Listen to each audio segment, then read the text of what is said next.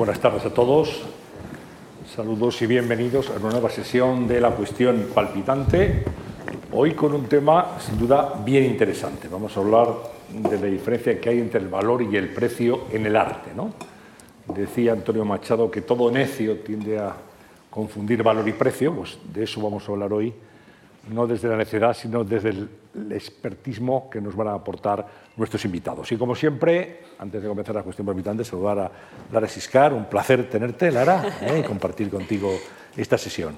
Muchísimas gracias, estoy muy contenta. Hoy es día de fiesta para mí, porque empezamos temporada de nuevo, así que una vez más tengo la oportunidad de repetir estas jornadas tan estimulantes con ustedes, con todos ustedes, con los expertos siempre tan excelentes de la Fundación Marc y aprendiendo de Antonio San José. Pues un, placer, como decíamos, muchísimas gracias. Vamos a aprender todos en realidad, porque seguro que en la sala hay expertos ¿eh? muy cualificados, pero la inmensa mayoría pues somos bastante legos en, en, la materia y queremos aprender esa diferencia entre el valor y el precio en el arte. Empiezo diciéndoles, Juan Várez, al final, por razones ajenas a su voluntad, no puede estar hoy con nosotros, ¿eh? bien que lo sienten y también nosotros, pero eh, vamos a subrayar la disposición eh, y la colaboración de Manuel Fontán, que es el director de exposiciones de la Fundación Juan March, que nos acompaña eh, esta tarde. Manuel, bienvenido. bienvenido a esta tu casa, nunca mejor dicho. Así que un placer tenerte aquí. Gracias. Manuel Fontán es autor de numerosas publicaciones sobre estética y Teoría de las Artes y Filosofía de la Cultura y Arte. Ha sido director del Instituto Cervantes en Bremen, en Lisboa y en Nápoles y actualmente, como les decimos, dirige las exposiciones de la Fundación Juan March en Madrid, en Cuenca y en Palma de Mallorca. Y también está con nosotros Alejandro Vergara. Alejandro, muy buenas tardes, bienvenido. Buenas tardes, gracias. Alejandro es doctor en Historia del Arte Institute of Fine Arts de New York University. Es, actualmente ocupa el cargo de jefe de conservación de pintura flamenca y escuelas del norte en el Museo del Prado y es miembro de la Junta de Calificación, Valoración y Exportación de Bienes del Patrimonio Histórico. Muchas gracias. Vamos a, comenzar con la pregunta más obvia. ¿no? Distinguimos, Alejandro, entre valor y precio. Eh, y, cómo, podemos definir cada una de las cosas asociadas a una obra de arte? Bueno, el valor puede ser de varios tipos. Algo puede tener un valor personal para mí por un recuerdo afectivo, por ejemplo. Algo puede tener un valor histórico porque nos dice algo de otra época que consideramos relevante, o puede tener un valor histórico-artístico porque nos dice algo que es relevante o destacable no solo dentro de una secuencia histórica, sino dentro de una secuencia histórico-artística de quien lo que se haya pintado, esculpido, construido, etcétera, en una época. Valores hay de muchos tipos. Al valor económico le llamamos precio ese solo es un tipo de valor, ¿no? que entiendo es de lo fundamental que vamos a hablar ahora, eh, en esta hora que vamos a pasar aquí. Bueno, el valor se decide por muchas cuestiones, yo diría, depende de lo que hablemos. Primero, arte más antiguo, al que me dedico yo más bien, o arte más contemporáneo.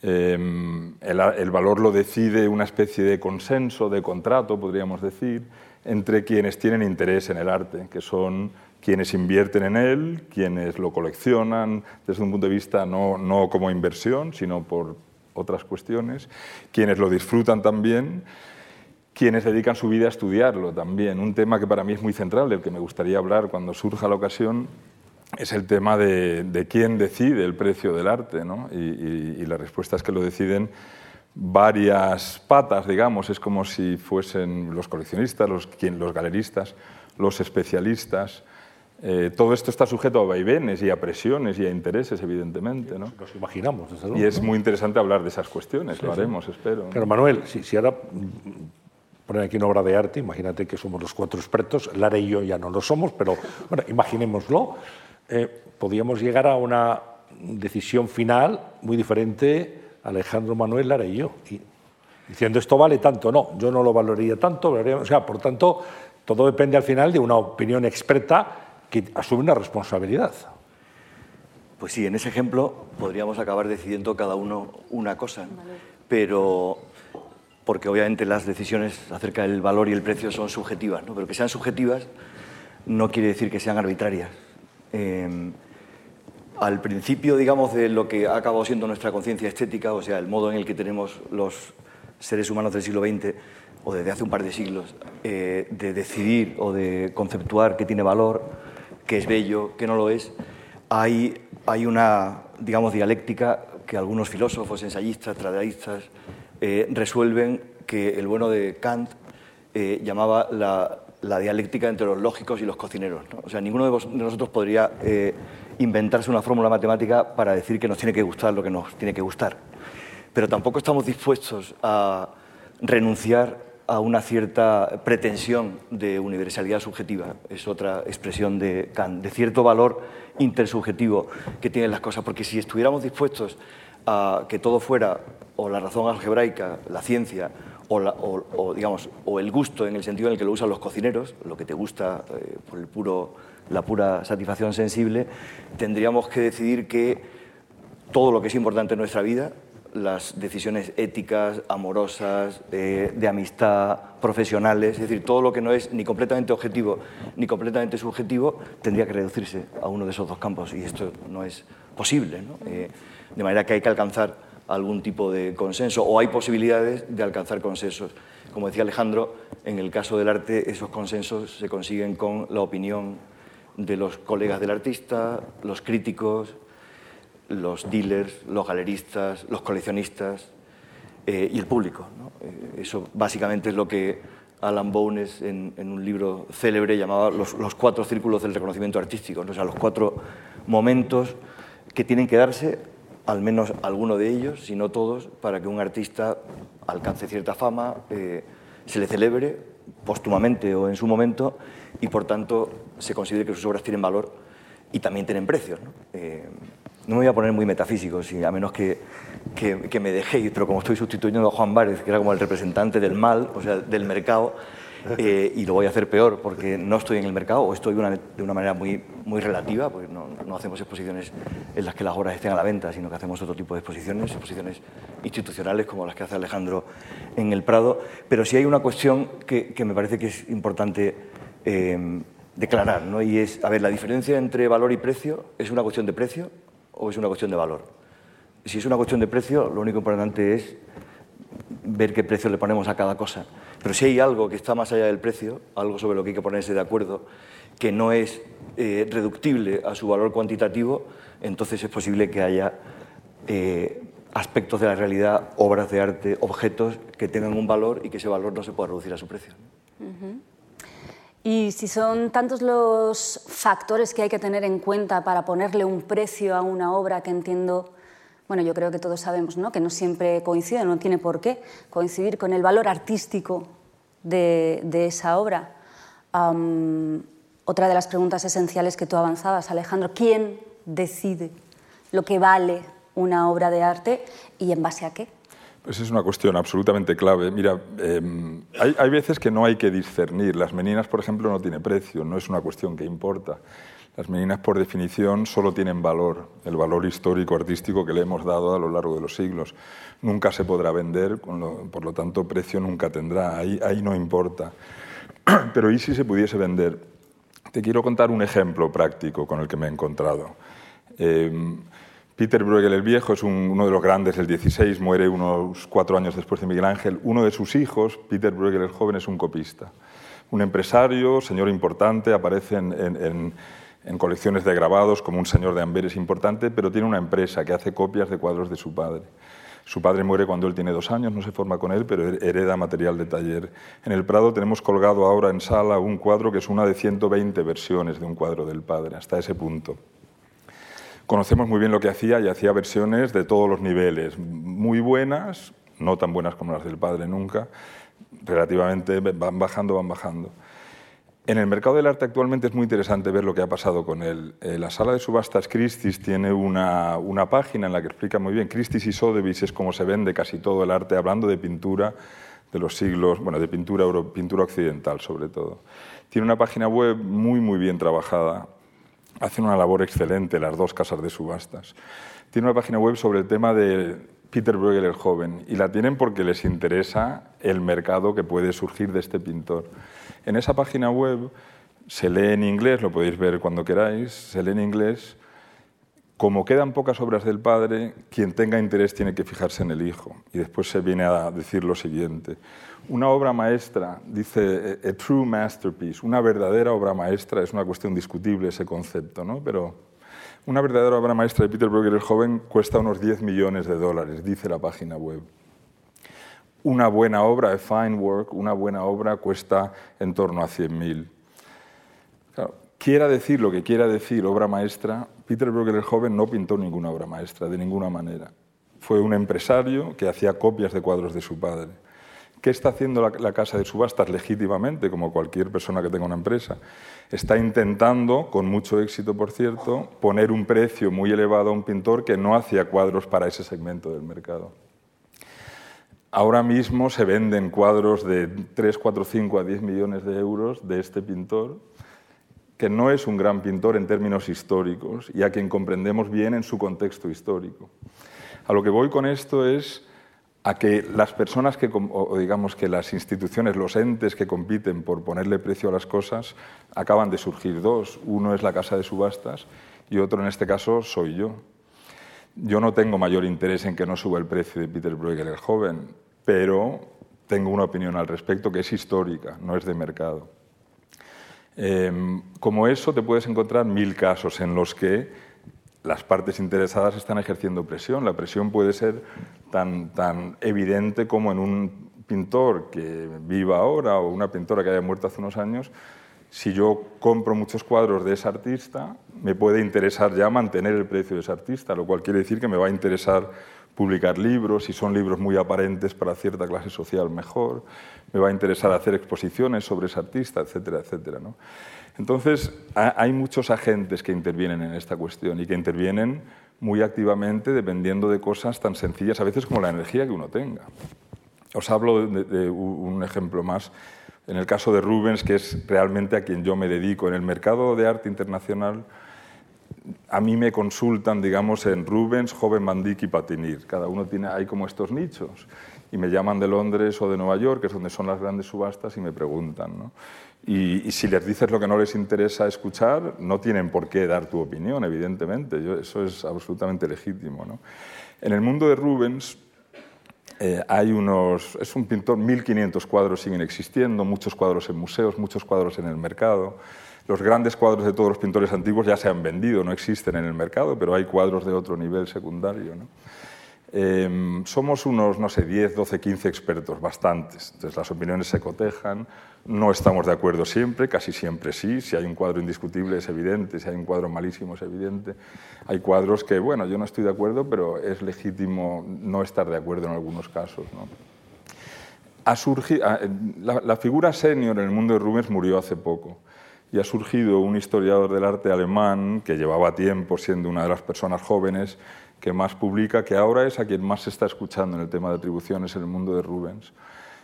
Es muy bueno, tengo mucha relación con él, no voy a decir quién es, no viene a cuento, pero es realmente una persona que legítimamente merece el respeto de, una profesión, ¿no? que es la de los especialistas en Rubens. Sin embargo, su principal cualidad diría yo que es que tiene una energía brutal. Y es algo así de sencillo. O sea, él publica mucho más que todos los demás, participa en muchos más congresos que todos los demás. Es imposible competir con él si uno quisiera competir con él. A mí competir con él no me, no me da nada más que un poco de vanidad. ¿no? Quiero yo en el mundo de Rubén ser alguien porque llevo toda la vida estudiándole, pero en última instancia yo por opiniones, por estas cosas, nosotros no cobramos dinero. ¿no? Eh, o no debemos hacerlo, no lo hacemos, podemos hablar de eso también. ¿no? Pero para que veas que al margen de los distintos agentes, en un solo sector, estoy hablando del experto, las razones que hacen que un experto, una experta tenga voz en el mercado del arte pueden ser tan variopintas como una persona que tenga mucha energía. ¿no? Porque normalmente, normalmente se cobra por expertizar. Quiero decir que eso sería uno, uno de los elementos. No se debe cobrar por expertizar y es es una historia interesante que contar también, pero no se debe cobrar por expertizar. ¿Y por qué digo que no se debe? En última instancia, no se hace, digamos, en el, baremo más puritano del mercado del arte, nosotros no cobramos por expertizar. La gente que trabaja en museos o en universidades tenemos un salario. ¿Quién es el experto o la experta? el mundo de los expertos, esto puede sonar un poco fuerte aquí, pero está lleno de farsantes. Es, así, ¿no? Eso es una, evidencia para quien está en ese mundo. ¿Cómo puedes discernir quién sabe y quién no de Clara Peters o de la última época de Jan Bruegel el Viejo o de la juventud de cualquier pintor o pintora que pasa por muchas fases diferentes? ¿Cómo sabes tú, si quieres comprar un cuadro de esa pintora, a quién preguntarle? No tienes ni idea realmente. ¿no? La única manera de saberlo es intentar adentrarte en un ámbito que no conoces y acabas fiándote de quien tenga más personalidad quizá, quien actúe y vista de cierta forma. No sabes de quién fiarte. Lo único que distingue a quien está ya en un museo o una universidad es que yo no te voy a cobrar por mi opinión y por lo tanto no tengo nada que ganar. Y otra persona te va a cobrar y por lo tanto puedes pensar que tiene algo que ganar. Yo creo que no siempre es así y que expertos muy buenos sí cobran. Pero también te digo que yo recibo muy a menudo notas de, historiadores y historiadoras ya muertas que todos han cobrado y que son una, anécdota. Y me callo después de esto, de momento. Me, me, llegó una vez, al poco de llegar al Prado, me llegó una, una, carta sobre un cuadro de Rubens, de un experto muy conocido, alemán ya muerto, a quien yo había conocido un poco. Un experto realmente, un historiador muy importante, muy bueno. Em, yo leí la carta que hablaba de un cuadro imposible y le llamé por teléfono y le dije esta atribución y me dijo, pues yo creo que, es un Rubens de una época que hasta ahora no conocíamos. Entonces me di cuenta de lo ingenua de mi llamada, ¿no? evidentemente. Este señor pues necesitaba dinero al final de su vida y estaba cobrando por dar opiniones, lo cual no tiene nada de malo, pero las estaba dando no, no legítimas. ¿no? Bueno, ahí, ahí os dejo todo esto. Hablábamos, Manuel, de quién decide qué vale o qué precio tiene, mejor dicho, una, una obra de arte. Bueno, mm, Alejandro ha escrito un libro eh, hace un año, dos, que se llama Sobre la calidad artística, eh, escrito con tu experiencia, digamos, de la pintura del 15 al 18, y yo tengo la mala suerte para el público de que mi expertise eh, es a partir del 18, donde los criterios de calidad artística que influyen en el valor y en el precio eh, saltan por los aires. No en el 18 y yo diría que tampoco en el 19, pero desde luego sí en el 20, a partir sobre todo de 1910, 1913. Lo cual no significa que los precios sean arbitrarios y que el valor eh, no exista.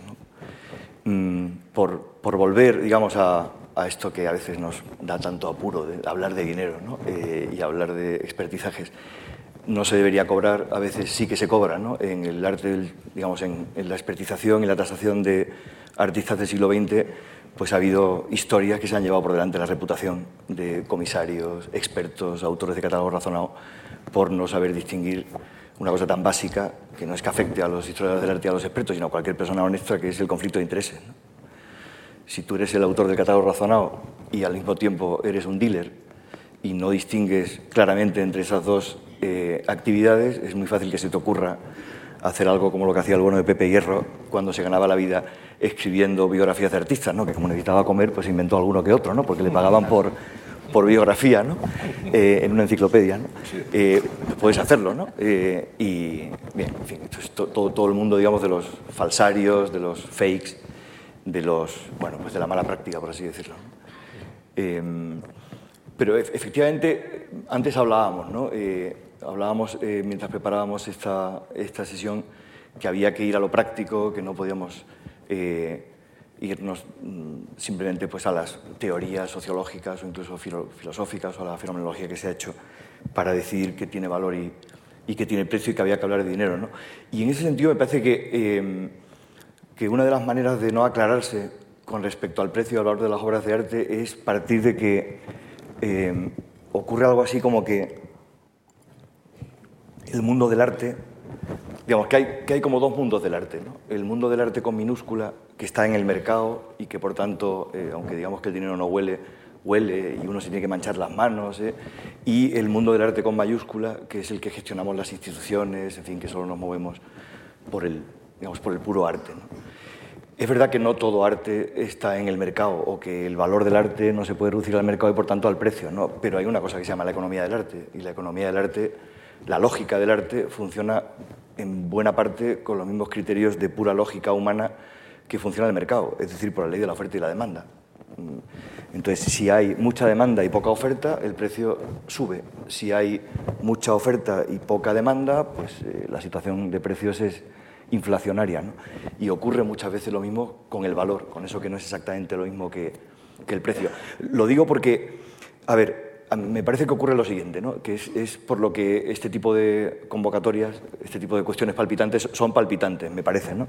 Y es que, em, claro, mm, si tenemos que hablar de cuál es la diferencia entre el valor y el precio, muy fácilmente decimos, vale, pues el precio es aquello que tiene que ver con los medios. Y el valor es aquello que tiene que ver con los fines, con lo que tiene un valor por sí mismo. ¿no? Pero claro, ocurre que desde el siglo XVIII los europeos, los occidentales, hemos convertido en fin la obra de arte. Y por tanto, hablar del dinero y de lo que cuestan las obras de arte es de mal gusto. Porque las obras de arte tienen valor, tienen valor por sí mismas. No se puede preguntar por el precio de las meninas. ¿no? Uno no puede ir con el fajo de billetes, ponerlo encima de la mesa y decir, a ver, ¿cuánto vale este Rubens? Es una cosa de la que no se habla. ¿no? decir, que, eh, pero tienen precio.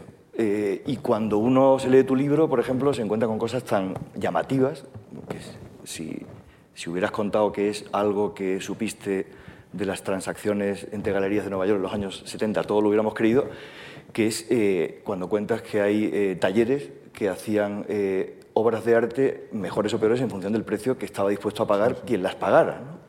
Es decir, que no ha habido una especie como de gran época eh, de, gran, de gran estilo purista en las que, bueno, lo importante era el valor que tenían las obras de arte, que por cierto no eran obras de arte en el sentido en el que hoy las consideramos obras de arte, eh, eran mm, objetos de representación política o religiosa o, en fin, o, de otro tipo, ¿no?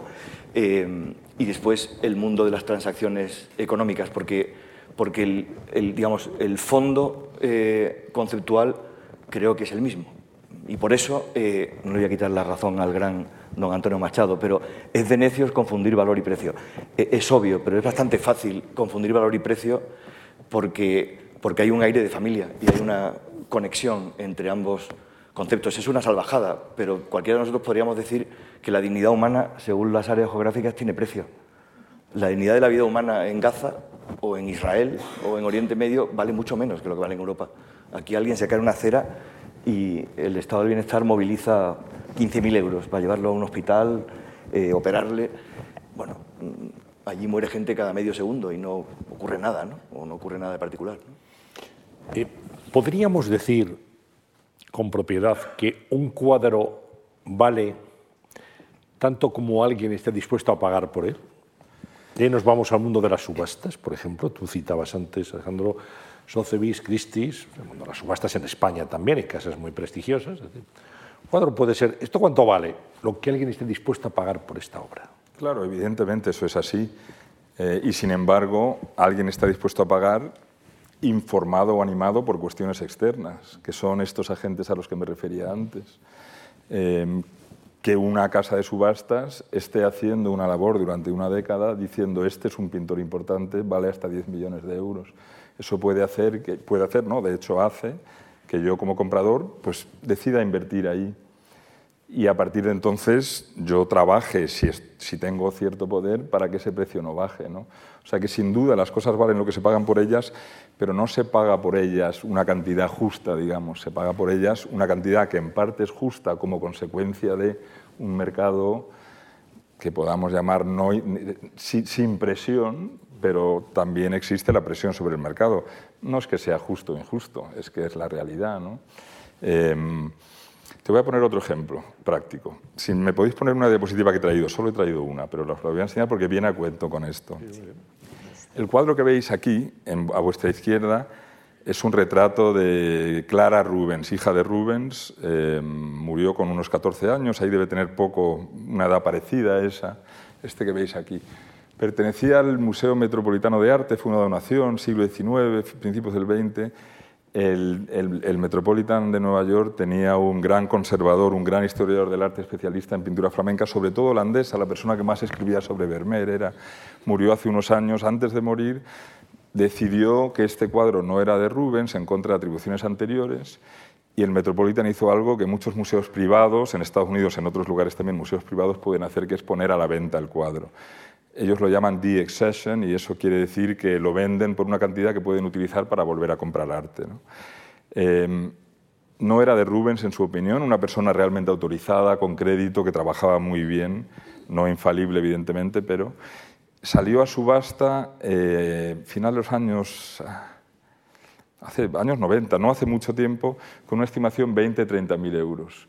Vendió en 626.000 euros, lo compró un particular que lo ha tenido prestado en el Museo Casa de Rubens en Amberes.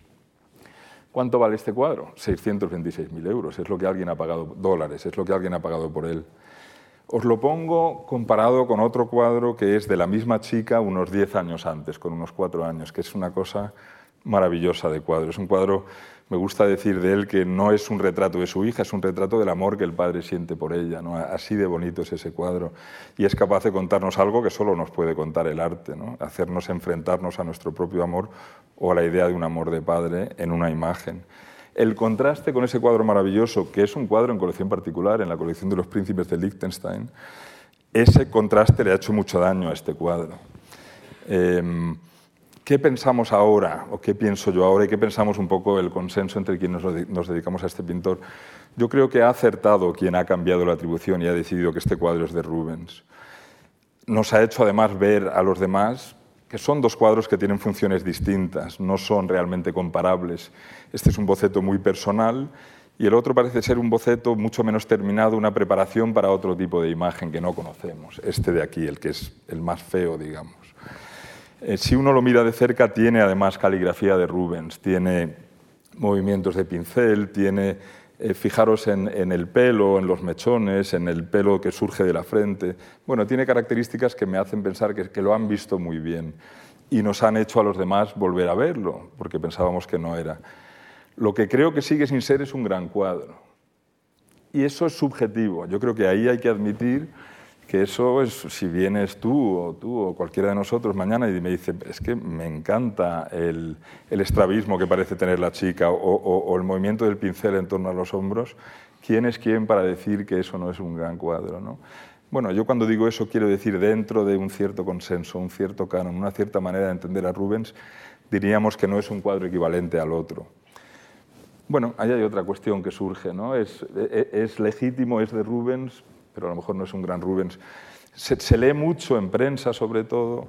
Se ha vendido un, lo que sea, un Picasso, lo que sea. Bueno, pues Picassos hay fabulosos, malos, muy pocos, pero hay un baremo muy largo. Es como nos ha pasado todos con la historia de la música. Cada uno nos gusta las piezas musicales que nos gusten y no nos tiene que gustar un músico siempre. ¿no?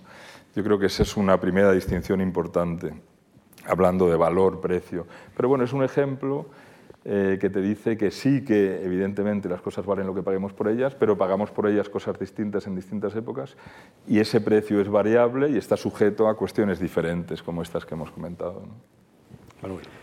Yo estoy de acuerdo con Alejandro. Claro que algo puede valer, o algo vale, o tiene el precio que alguien esté dispuesto a pagar, pero las cosas se deprecian también. Ese precio que se paga hoy puede perderse en unos años o puede, crecer, puede, aumentar. Y claro, y eso hace pensar esa variación en el tiempo que el arte, digamos, el mercado del arte, el arte tiene su economía, lo que se puede llamar la economía de, su valor, eh, que no coincide exactamente con su precio, porque nadie en su sano juicio, eh, creo que habría un consenso humano en decir que nadie en su sano juicio le pondría precio a la objetivación del amor de Rubens por su hija, que se ve en la pintura de las dos, que es obviamente para mí también la mejor, pero, pero la, pintura tiene un precio eh, mayor que la, que la otra. ¿no? Y eso hace que claro, la economía del arte no sea solo una economía, eh, digamos, eh, una economía real, es también una economía financiera. ¿no? Es, es una economía de crédito. Claro, galerías. Claro. Es decir, que a ver, si no me equivoco, yo no sé mucho de economía, pero eh, el otro día leía que el 15 de agosto del año 71 Nixon rompió la convertibilidad del dólar al oro. De manera que un dólar ya no eh, se correspondía con la quincuagésima parte de una onza de oro, sino que se correspondía con otro dólar. Es decir, ¿es arbitrario? No, es una convención. Eh, si el dólar tiene la capacidad de intercambiar bienes, pues, digamos, puede valer igual que el, patrón oro. o sea, en el fondo, todo dinero es crédito. O sea, todo dinero, digamos, apunta al valor que van a tener las cosas no solo ahora, sino en el futuro. Y en el futuro se pueden depreciar o pueden aumentar de precio. Yo diría que incluso el valor que no está sometido al precio del que tú hablabas, el valor humano, eh, objetivado en la pintura, que se objetiva de otra manera distinta en la poesía o en la prosa, eh, también varía. Eh, no creo que se pueda decir que el valor que tenía para los contemporáneos de Rubens comprobar cómo el pintor había conseguido, digamos, pintar el amor a su hija, sea el mismo valor que le damos nosotros. Han pasado muchos siglos, quizás la, infancia, por ejemplo, está sometida a otros peligros que en ese momento, o, tiene otros valores, eh, tiene mucho más valor hoy, por ejemplo, que entonces, donde era mucho más común que lamentablemente los niños murieran a los 14 años. Eh, también hay una variación del valor, eh, no sujeto al precio, por así decirlo. Y mm, esta manera de funcionar de, lo que podríamos llamar el mercado del arte, ¿funciona igual con el arte contemporáneo o emergente, con los artistas pues bueno, incluso con los que están vivos todavía, que puede, ser, puede haber mayor incertidumbre ¿no? a la hora de invertir en sus obras que con el arte anterior, que por ejemplo con los grandes artistas flamencos que podrían parecer un valor más seguro, pero es así. Bueno, hay ingredientes diferentes. Eh, lo primero es que depende de qué arte moderno estemos hablando, pero en general el arte que se hace ahora todo es susceptible de ser vendido. El que se ha hecho hace 100 años pues todavía hay mucho en el mercado. El que se ha hecho hace 400 años, lo mejor se hizo para los reyes, los papas, etc. La capilla Sistina está vendida desde el principio, diga las meninas también. ¿no? Hay una diferencia grande, es que no hay grandes, grandes obras de arte, grandes obras maestras, de nuevo usando ese término, a la venta de pintura antigua. Todas ya están en manos de para quien se hicieron. ¿no? Hay alguna excepción pintores que no pintaban para grandes coleccionistas, Vermeer quizá, pero bueno, se le valora ya mucho hace 150 años al menos. ¿no? Eso es una diferencia muy grande. Yo creo que otra también es la disputa por ese, ese canon o esa jerarquía de quien está todavía en activo. De nuevo, ¿quién decide? ¿no? ¿Quién decide de entre los jóvenes? Em, ¿Qué galeristas? Deciden los galeristas en gran medida, los medios, galeristas y coleccionistas, diría yo, sobre todo. Tú quizá conozcas ese mundo mejor. Pero, por ejemplo, em, bueno, es una cuestión de. En Nueva York, si alguien quiere que un artista joven prospere, la primera exposición tiene que tener un valor de varios cientos de miles de dólares. En Madrid quizá tendrá que tener un valor un artista joven nuevo de 10.000 euros. Menos iba a parecer que tiene poco futuro, ¿no? Esa es una cuestión, es, es, es, guiar la carrera de un artista con intención de que esa carrera pues, culmine en un éxito. Que puede decidir que un artista se desvanezca o lanzarle al cielo, ¿no? Sí. A ver, me parece mucho más difícil hacer juicios sobre el valor y el precio, sus diferencias o sus similitudes en el arte que llamamos moderno, digamos, desde de los años 20 del siglo pasado a hoy, porque, claro, edad moderna también es del 15, del 15 al 18, ¿no? en, vuestra terminología de historiadores del arte, ¿no? Eh, porque está ocurriendo ahora y hay mucha menos distancia, pero sobre todo porque, bueno, esto tiene que ver con, con lo que se ha llamado el, el, impacto de las vanguardias. Claro, tú puedes hablar de la calidad artística y, por tanto, tener un referente para decidir qué tiene valor eh, y, por tanto, qué precio tiene cuando puedes manejar criterios de calidad artística, cuando tienes un canon en definitiva, cuando tienes un término de comparación respecto al cual una obra es mejor o peor. Puedes decidir, todavía puedes decidir si en relación al, al Hermes de Praxiteles o al Doríforo eh, mm, es mejor Cánova o Godán. Pero claro, cuando llega un momento en el que el canon es la ruptura radical con el canon, cuando el criterio de calidad es la ruptura con los criterios anteriores de calidad, digamos que cada generación de artistas no solo quiere crear obras de arte, quiere crear al mismo tiempo el gusto con el que desean que se les juzgue, que no puede ser el gusto anterior. Y eso hace terriblemente difícil distinguir el valor eh, de un contemporáneo y acertar, digamos, en su precio. Seguramente, en el caso de muchos artistas, eso no ocurrirá cuando haya alguien como nosotros dentro de tres siglos, eh, no sé cómo lo harán, pero eh, eh, digamos, pues teniendo, por, teniendo una, conversación sobre esto, sobre los artistas, sobre los que han pasado tres, cuatro siglos. Pero, pero claro, estás trabajando sobre la hora, ¿no? estás trabajando sobre un material mucho más heteróclito, sensible y en el que hay mucho menos términos de comparación. Yo a veces pienso que uno de los aspectos en los que esto se ve, evidentemente, eh, en, la fama, en la reputación y por tanto en el valor y el precio que ganan los artistas, tienen que ver los galeristas, tiene que ver los críticos, tiene que ver también el reconocimiento por parte de sus artistas, eh, tiene que ver finalmente el público. Y, hay artistas muy reconocidos por el público que no tienen absolutamente ningún respeto por parte de los críticos. ¿no? decir, que no se dan los cuatro aspectos de, del reconocimiento. Eh, pues no creo que se. Por ejemplo, Fernando Botero, recientemente fallecido, es un artista adorado por el público, pero muy poco reconocimiento crítico. Te coges... Mm, una historia del arte, arte en torno a 1900, hecho por los gurús de October, eh, y Botero seguramente no aparece, ¿no? Mm, bueno, españoles, por ejemplo, solo aparecen Chillida y Tapies, ¿no? Eh, es decir, mm, eso es lo que, digamos, es, hacer juicio sobre lo que está, sobre lo que está ocurriendo eh, en este momento. Son, son, juicios difíciles, ¿no? Pero se pueden hacer.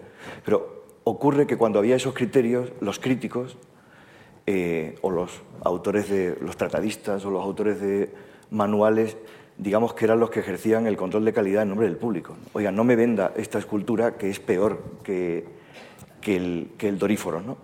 Mientras que hay un momento que coincide con la entrada de las vanguardias en la que los críticos ya no defienden el gusto del público ante los artistas, defienden a los artistas de la incomprensión del público.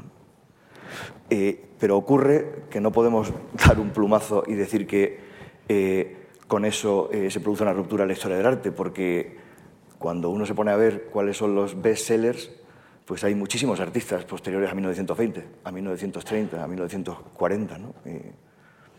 Picasso, Warhol, Rothko, Intervienen cuestiones también de nacionalidad, evidentemente, de potencia económica. Nunca va a ser tan caro un artista inglés, un artista español como un artista inglés. Eso ahora actual, eso, el mercado inglés es un mercado que hace que los cuadros de sus pintores valgan muchísimo más dinero que los de aquí, por ejemplo, y no te digo nada de lugares mucho más alejados de nosotros. ¿no?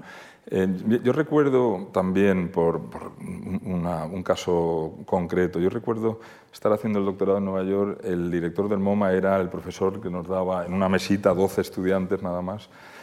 Eh, llegó a clase un día, era, nos daba una asignatura que era Picasso, era William Rubin en aquel entonces, año 85. Em, llegó el primer día de clase, era una cosa muy de autoritas, estas cuestiones del arte entonces. ¿no?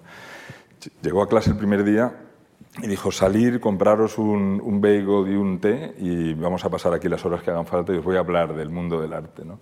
Hacer el doctorado, en cierto modo, era ser admitido en un club. ¿no?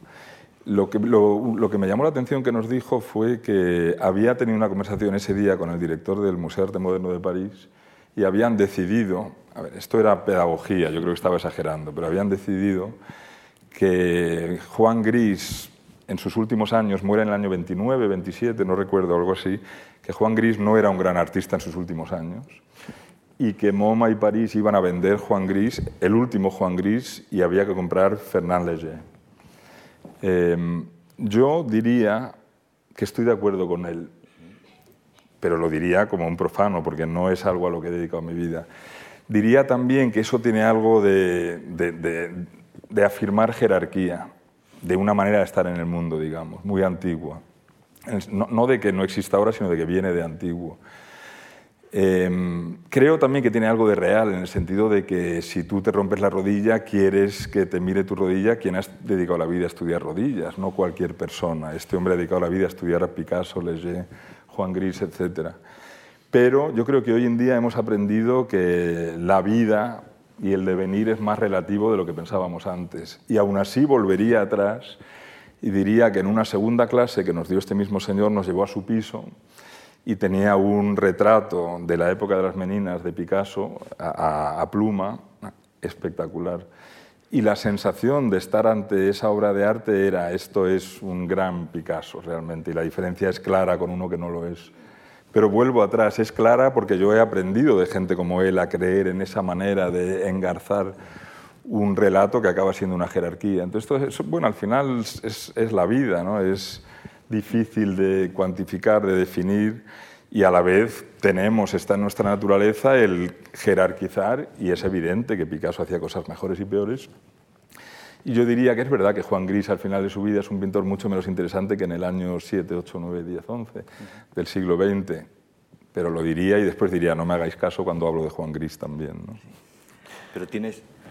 Sí, a mí no, decir, no, no, no, me escandaliza, ¿no? decir, que los museos son máquinas de excluir e incluir y obviamente eh, influyen en el mercado, influyen en el valor de los artistas, influyen en los precios. ¿no? Esto has dicho antes. Probablemente hoy en día esto es algo que depende de las galerías. Ya, pero las galerías se mueren porque los artistas con los que comercian tengan el respaldo institucional. Eh, y si eres el director del MoMA, pues puedes estirarte los tirantes con tu bagel y tu té y decir, hemos decidido, mi colega francés y yo, que Leger es mejor que el último Juan Gris. Y no pasa nada, porque bueno, a lo mejor el colega francés tiene más problemas porque es el director de un museo público, pero desde luego el del MoMA no, porque es un museo privado. Ahora, ¿qué ocurre cuando tienes que atender al valor de mercado, al precio y a la representatividad, porque resulta que eres un museo nacional? Y entonces eh, no puedes decir tan alegremente, quizás vamos a desprendernos de los Juan Grises o vamos a comprar Hill Clint y realmente no tenemos por qué tener tantos Kandinsky, ¿no? Vamos a venderlos, ¿no? Eh, entonces, entonces ocurre algo que creo que está muy presente también en el mercado del arte, en la economía del arte, y que tiene mucho que ver con la diferencia entre precio y valor, que es esa especie de dialéctica que hay entre lo institucional y lo privado, lo mercantil y lo representativo. El Museo Nacional, que se supone que representa un gusto, una época, el coleccionismo de un país que nos representa a todos, que se paga con dinero público y que tiene que ver con que los expertos que trabajáis en instituciones públicas obviamente no, no cobréis, y eh, pues una operación eh, privada en la que digamos, el conflicto de intereses es mucho menos eh, flagrante o sencillamente no lo hay, o puede no haberlo. Por objetivar y fijarnos en aspectos concretos que pueden determinar el precio y el valor de una obra de arte, de un cuadro en este caso, Alejandro, eh, el autor, su nacionalidad, la época en la que está datado ese, cuadro, el grado de conservación, eh, la originalidad, la singularidad, la temática también eh, influye. Estoy hablando de algunos aspectos, seguramente hay otros, ¿no? Todo este conjunto es lo que determina el valor. Todo eso, sí, su tamaño también importa. El tamaño, si es una tabla o es un lienzo. Bueno, no necesariamente, depende en quién, depende en qué artista. Hay artistas que pintan preferentemente en ambos medios, pero los hay que no, que pintan lo mejor en uno u otro. O sea que depende. Y el tamaño, en principio, también para ellos. Una carta de un pintor, abril 1618, tengo a la venta estos cuadros, te los quiero cambiar a ti por tu colección de esculturas. Este vale tanto, este lo, lo he pintado yo, este lo ha pintado mi mejor ayudante, yo lo retoco, vale un poquito menos, tiene un valor y se vende mucha copia, muchísima. Os he hablado antes de unos 120 cuadros de Peter Bruegel el joven. Esos cuadros tendrán valores de mercado diferentes.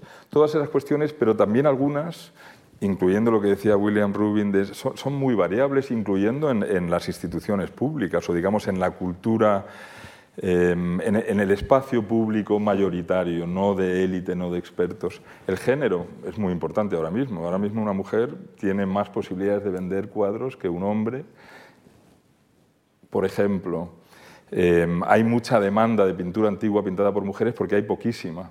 Antes, además de haber poquísima, no había demanda. Ahora hay mucha demanda.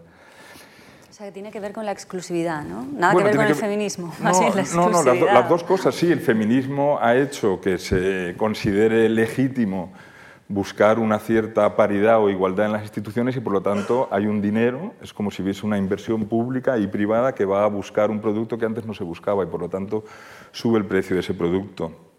Un ejemplo, en el Metropolitan, que tiene una colección muy buena de arte, de arte que llamaban del siglo XX antes, hace tiempo que no voy, pero contemporáneo, estaban las salas con de Kooning, Pollock, etcétera, y había una sala previa que tenía unos pocos cuadros de quienes no eran los grandes santones de ese canon, pintura americana, años 50, final, años 50-60, como la exposición que hicisteis aquí. ¿no?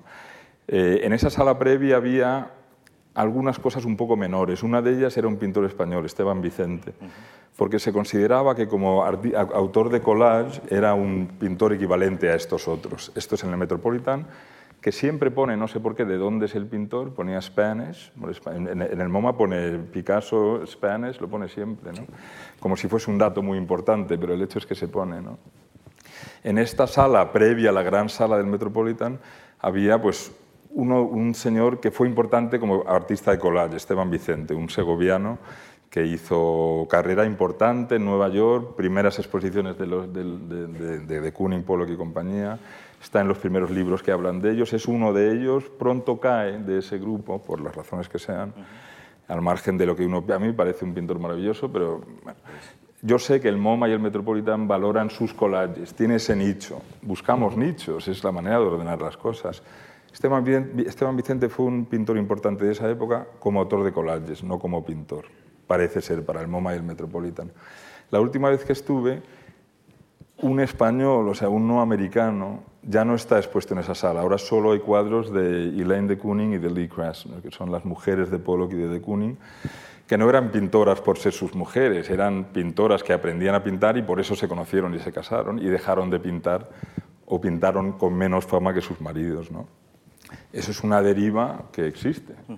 Eh, ahí hay un cambio de jerarquía. Yo recuerdo la ilusión de ver a Esteban Vicente ahí un día con esta, este asunto de la de las identidades, ¿no? pues es un pintor que, que, tiene una juventud, una vida que podemos comprender desde aquí. Y de repente el siguiente viaje que hago no ha caído de Kooning ni Pollock de las salas, lo que ha caído es Esteban Vicente, para que se cuelgue Lee Krasner o Elaine de Kooning. La segunda, sobre todo, es una gran pintora, yo creo, pero bueno, cuestiones que, que, que influyen en estas cosas. ¿no? Has tocado, cuando has dicho el, la, la, cuestión de cuáles son los factores, eh, digamos, ordenadamente, ¿no? Hay uno que es digamos, mmm, que el artista o la artista haya sido más o menos prolífico. ¿no? Decir, habitualmente Bien, claro. lo que, escaso... que haya más o menos producción, claro. claro. A menor producción, mayor precio. Claro, entonces en el caso de las mujeres había menos, eh, muchas veces producían menos, porque se ocupaban de, digamos, de, otras cosas, digámoslo de una manera radical, eh, y eso ahora está jugando a su favor, o puede jugar a su favor, porque si no, digamos, el funcionamiento del mercado es que si de algo hay mucho, es barato y si hay poco, es caro. Eh, entonces, es posible que podamos pensar en otro tipo de economía que no sea la economía de mercado capitalista, pero por ahora lo que puedes comprar eh, por millones eh, pues vale 0,50 y lo que sol, aquello de lo que solo existe un ejemplar pues es un original auténtico, único, por el que se pueden pagar eh, millonadas. ¿no? Hay, hay, otro aspecto, diría... Esto... No claro, muchos, por eso digo, vamos a Sí. intentar señalarlos porque Hay, hay no otro nos va a orientar. que ¿no? Quizás Alejandro está de acuerdo conmigo en que es más privativo, digamos, del siglo XX, del siglo XXI, y es, me he acordado antes cuando citabas el nicho, ¿no? Claro, hay que buscar el nicho. Claro, lo, que pasa con los nichos es que la mayor parte están ocupados eh, por muertos, entonces no te puedes meter porque ya está... Eh, y entonces si te quieres meter lo tienes muy difícil, porque si quieres ser un pintor realista de escenas de interior o de... Eh, pues tienes que medirte con Fermer, tienes que medirte con la tradición de figuración que ha habido de Fermer hasta hoy, no es fácil. Entonces, digamos, la capacidad de hacerte visible, eh, de ser diferente, eh, y de no parecerte a nadie, o por lo menos de no parecerte a nadie. Porque la, la originalidad. La, la originalidad, eh, que es el dato. La singularidad. La singularidad de la originalidad, que junto con la capacidad de ser imitado, o sea, de crear escuela, es lo que en buena lógica eh, manda en la, eh, digamos, en la lógica de la vanguardia o la lógica del arte del siglo XX y del siglo XXI. O sea, la capacidad. A mí Cela no me cae muy bien, pero eh, una vez le oí una frase que me pareció muy, muy razonable, ¿no? Dijo, cuando en un sitio huele mucho a algo, el secreto no es oler más fuerte, sino oler a otra cosa. ¿no? Hoy, si el artista no huele a otra cosa, eh, es invisible, ¿no? porque, porque la cantidad de galerías, de producción, de artistas, de gente que quiere estudiar arte, de facultades de bellas artes, la globalización que permite que todo se compare con todo, eh, que se diluyan las fronteras, aunque obviamente tiene muchísima importancia todavía pertenecer a, una, eh, a un área geográfica o, o a otra, es, juega una importancia radical. En este, en este formato de la cuestión palpitante, eh, saben que los eh, espectadores, seguramente a distancia, a través de streaming, puedan hacernos preguntas. Han llegado algunas a través de la página web de la Fundación. Eh, vamos a ver qué curiosidades tiene el público. Lara. para nuestros Vamos a ello porque además este tema ha despertado mucha curiosidad, desde luego. Eh, por ejemplo, Juan José Tejero pregunta, ¿se podría decir que en los tiempos que vivimos ha habido una disminución en cuanto a la calidad de las obras de arte respecto al pasado? A ver, Yo, creo que no a grandes rasgos, me explico. La calidad solo se puede definir técnicamente, yo creo. Leonardo habla, es pintor aquel que puede pintar una mano sobre una superficie plana y hacer que la mano parezca salir de esa superficie. Eso lo podemos medir. Es muy difícil de hacer. Nos creemos ahora que es fácil porque lo hemos visto tantas veces, pero eso es muy difícil de hacer. Sobre todo lo era cuando no se había aprendido colectivamente a hacerlo. Eh, eso ya no se valora. ¿no? Yo, mi manera de responder a esa pregunta en el libro que escribí sobre todo es, la calidad es una de las cuestiones que importan en el arte que podemos medir, pero solo es una. Otra puede ser la capacidad que tenga un artista de expresar patos, ¿no? de expresar algún sentimiento profundo y trágico, por ejemplo. Podemos llamar eso calidad quien mejor lo exprese, pero es muy difícil de definir, no podremos hacerlo nunca objetivamente. Eh, también puede ser algo que valoremos hoy en día, que algo sea muy impactante, muy publicitario, que tenga colores, muy- muchas cuestiones distintas. Yo creo que ninguna de esas es útil llamarla calidad. Entonces yo lo que, lo que respondería a eso es que la calidad artística no es más que una de las cuestiones que importan en el arte y ahora mismo no es la cuestión que más importa. Parece una salida fácil, pero creo que es la única útil realmente, porque nos hace fijarnos en otras cuestiones que importan en el arte. Impacto, expresión de vida interior, de ánimo, lo que queramos. ¿no? Eh, si queremos llamar calidad a, quien mejor exprese vida interior, sentimiento profundo, entramos en un terreno en el que nunca vamos a ponernos de acuerdo. Entonces yo diría que el arte actual tiene calidad o tanta como antes, tiene otras cosas que son las que ahora nos importan, a las que yo no llamaría calidad. Esa es mi respuesta. Estoy de acuerdo con, con Alejandro, si hay que responder a este señor. Digamos que el concepto de calidad es un concepto cambiante, no, no es un concepto metafísico. Aristóteles, al que tú citas mucho en tu libro, decía que hay do- dos tipos de cosas, ¿no? Las, que dependen, las que no dependen de nosotros y no pueden ser de otra manera, y de eso se ocupa la ciencia, que explica cómo las cosas funcionan, y las que dependen de nosotros y pueden ser de otra manera, y eso es el arte, incluido el concepto de calidad. Y efectivamente, eh, el concepto de calidad aplicado al arte moderno, o que se aplica en el campo del arte moderno y contemporáneo, ha variado con respecto al que se manejaba en los siglos, en la pintura de los siglos 15 a, 18, además por una razón que, yo creo que merece la pena eh, citarla, ¿no? y es que eh, nosotros estamos en, digamos, en inferioridad de condiciones, por así decirlo. ¿no? O sea, los maestros clásicos, los grandes maestros que hacían las obras maestras de arte, eh, eh, no sabían que eran los grandes maestros. Nosotros sí lo sabemos y tenemos que medirnos con ellos. Ellos tenían que, medirnos, que medirse con los griegos, ¿no? digamos. Y seguramente el modo en el que ellos se medían con los griegos no es el mismo que el, el modo en el que nosotros tenemos que medirnos con ellos. O por lo menos no hay un solo modo. Eh, esto no quiere decir que haya muerto la pintura, ni la escultura, ni la figuración. Quiere decir que hay otros criterios de calidad que tienen que ver con la destreza a la hora de hacer parecer lo que es eh, de una manera distinta a cómo lo es, ¿no? que es la verosimilitud, que era uno de los criterios de la, de la calidad. ¿no? Eh, puede que haya hoy algún artista eh, que pinte una serie de Verónicas como Zurbarán. Pues no lo sé, yo no lo conozco, pero no es imposible. ¿no? Pero ya no importa, ¿no? Pero no importa y sobre todo muchos artistas se han dado cuenta de que en el siglo XVI eh, el artista representaba el sufrimiento pintando el rostro de Cristo y en el siglo XXI el artista representa el sufrimiento haciendo que sea el propio lienzo el que sufra. Entonces te sale Frank Auerbach o te sale eh, la Verónica de Zobel que tuvimos expuesta en el Prado hace unos meses. Es decir, no es una representación del rostro sufriente de la divinidad, es una representación de la propia obra de arte sufriendo y siendo eh, escupida, machacada, rasgada, destrozada. Un y ejemplo que a lo con mejor- calidad y sin calidad. Un ejemplo que a lo mejor es interesante sobre esto, dos comisiones. A Velázquez le encargan y a otro pintor que esto le viene de la Casa Real, el encargo de ayudar a que la calidad, dice la frase, el encargo de los retratos reales sea mejor de la que es. ¿Qué quieren decir con calidad? No nos lo explican. Supongo que es que ese señor que está ahí pintado se parezca al rey, supongo. ¿no? Otra comisión distinta, cuyos datos no conozco, el, Estado español invierte en comprar obras de arte en arco todos los años. Yo entiendo que por ley tendrá que haber algo escrito. Hay una comisión de expertos que va cambiando, cambian algunos nombres, conozco algunos, otros no, tú lo conocerás mejor que yo, Manuel. Eh, y estoy seguro que habrá un documento público al que yo pueda acceder si lo buscase, que me dijese, bueno, seis personas van a Arco a pasear por la feria con el ánimo de ejercer esa potestad de comprar con dinero público cuadros para las colecciones públicas españolas con la intención de, que esa feria prospere, ¿no? de que ayudar un poco económicamente a esa feria.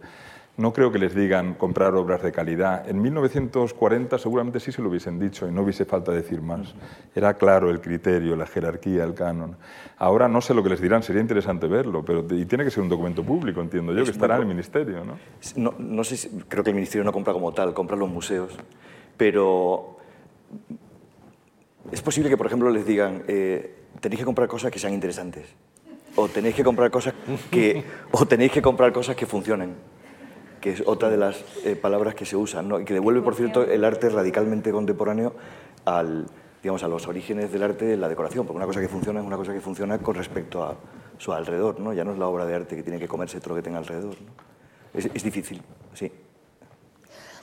Um, Rosadilo, así firma con uh, su dirección de correo electrónico, hace una reflexión sobre las vanguardias, dice que le gustaría saber más, pero apunta sobre todo a, bueno, estos artistas vanguardistas, los que abren por primera vez ciertas puertas, uh, cómo pueden hacerse un hueco en el mercado del arte. ¿no? Lo que él pregunta expresamente, pero que por, que por ahí va, es por qué, por ejemplo, Van Gogh, cuya capacidad de innovar ha sido tardíamente reconocida, no fue valorado en su tiempo. Todos me miráis.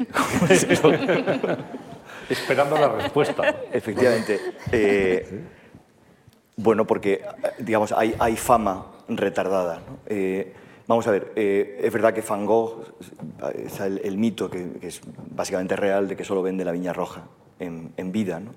pero no es verdad que Van Gogh solo tuviera un reconocimiento póstumo. ¿no? quiero decir que el, digamos, el reconocimiento y el éxito y de Van Gogh es algo que está muy bien estudiado. Además, está muy bien estudiado en parte por dos mm, sociólogos del arte españoles, que son Nuria Peist y, y, mm, y Vicens, eh, eh, Dios mío, voy a olvidar su nombre, participó aquí en un, en un coloquio parecido a este, eh, es catedrático de la Universidad de Barcelona, y han estudiado, digamos, qué elementos funcionaron a la hora de que Van Gogh pasara a ser quien es, un artista con un reconocimiento si me apuras, mayor que el de Gauguin, que tuvo mucho más éxito en vida. ¿no?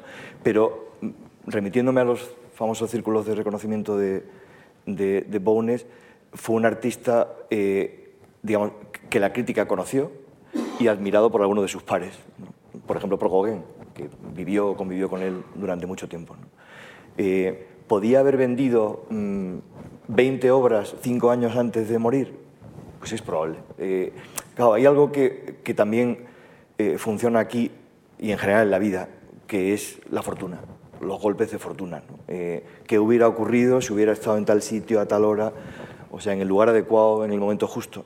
Pues quizás las cosas habrían cambiado. ¿no? Eh, hay, hay un, unos artuns muy divertidos de Pablo Elguera que, que, habla de artistas que no han tenido éxito en la historia del arte. ¿no? Entonces, es gente que se llama de una manera muy parecida a artistas que sí han tenido éxito, pero que llegaron diez minutos tarde, eh, o que pintaron una obra, pero un par de meses después de que el otro la pintara antes, ¿no? y que por eso pues, no han sido reconocidos. ¿no? Hay, hay, claramente golpes de la fortuna, ¿no? Eh, y en el caso de Van Gogh pues, hubo golpes de la mala fortuna. Yo creo que otra cuestión en su caso que debe tener importancia también es su hábitat. Él no habitó el circuito hasta muy cerca del final de su vida, no habitó el circuito que había que habitar para tener éxito, sencillamente. ¿no? tenía galeristas. No solo eso, no, no, galeristas o críticos. O, él, es una persona pues muy marginal durante cierta época de su vida, ¿no? entonces es más difícil. ¿no? También le pasa lo mismo a Vermeer. En vida, Vermeer es una persona cuya mujer tiene dinero, él se convierte al catolicismo, ella es católica y, y, pinta en casa básicamente para su mujer y para un cliente, entonces no tiene que buscar más allá.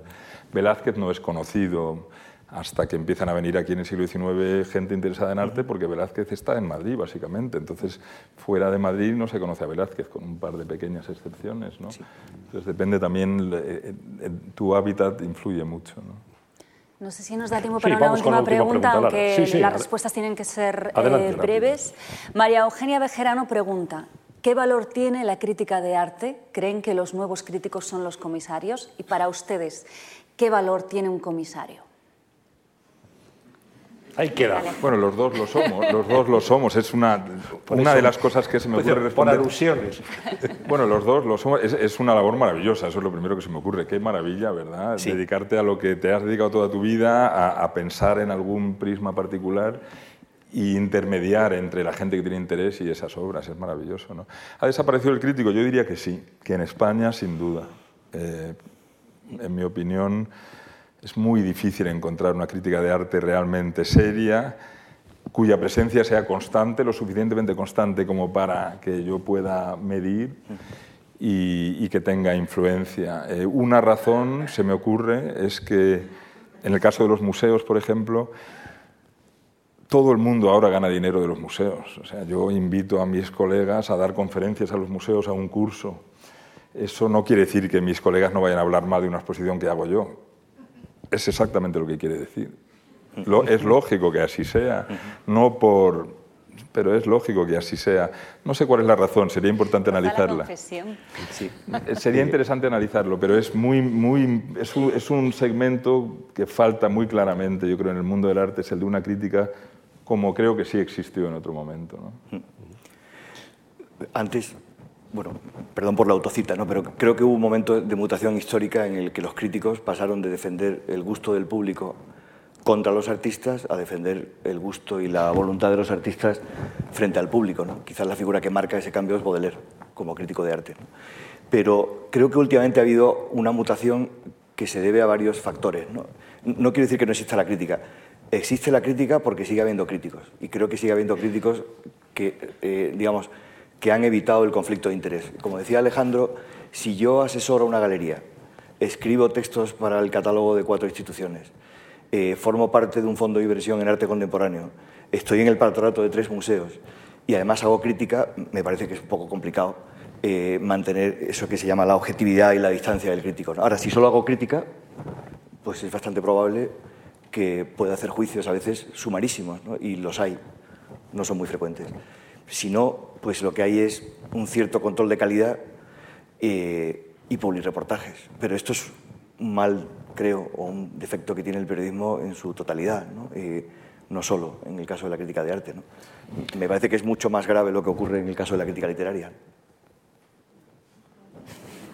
Pues con esa, con esa reflexión inteligente terminamos esta sesión, sin duda muy útil, muy pedagógica, muy didáctica, muy práctica también para, sobre todo, los que no estábamos familiarizados con el mundo del arte, con el mundo de la tasación ¿no? y el valor y el precio de las obras ¿no? y sobre todo de los cuadros.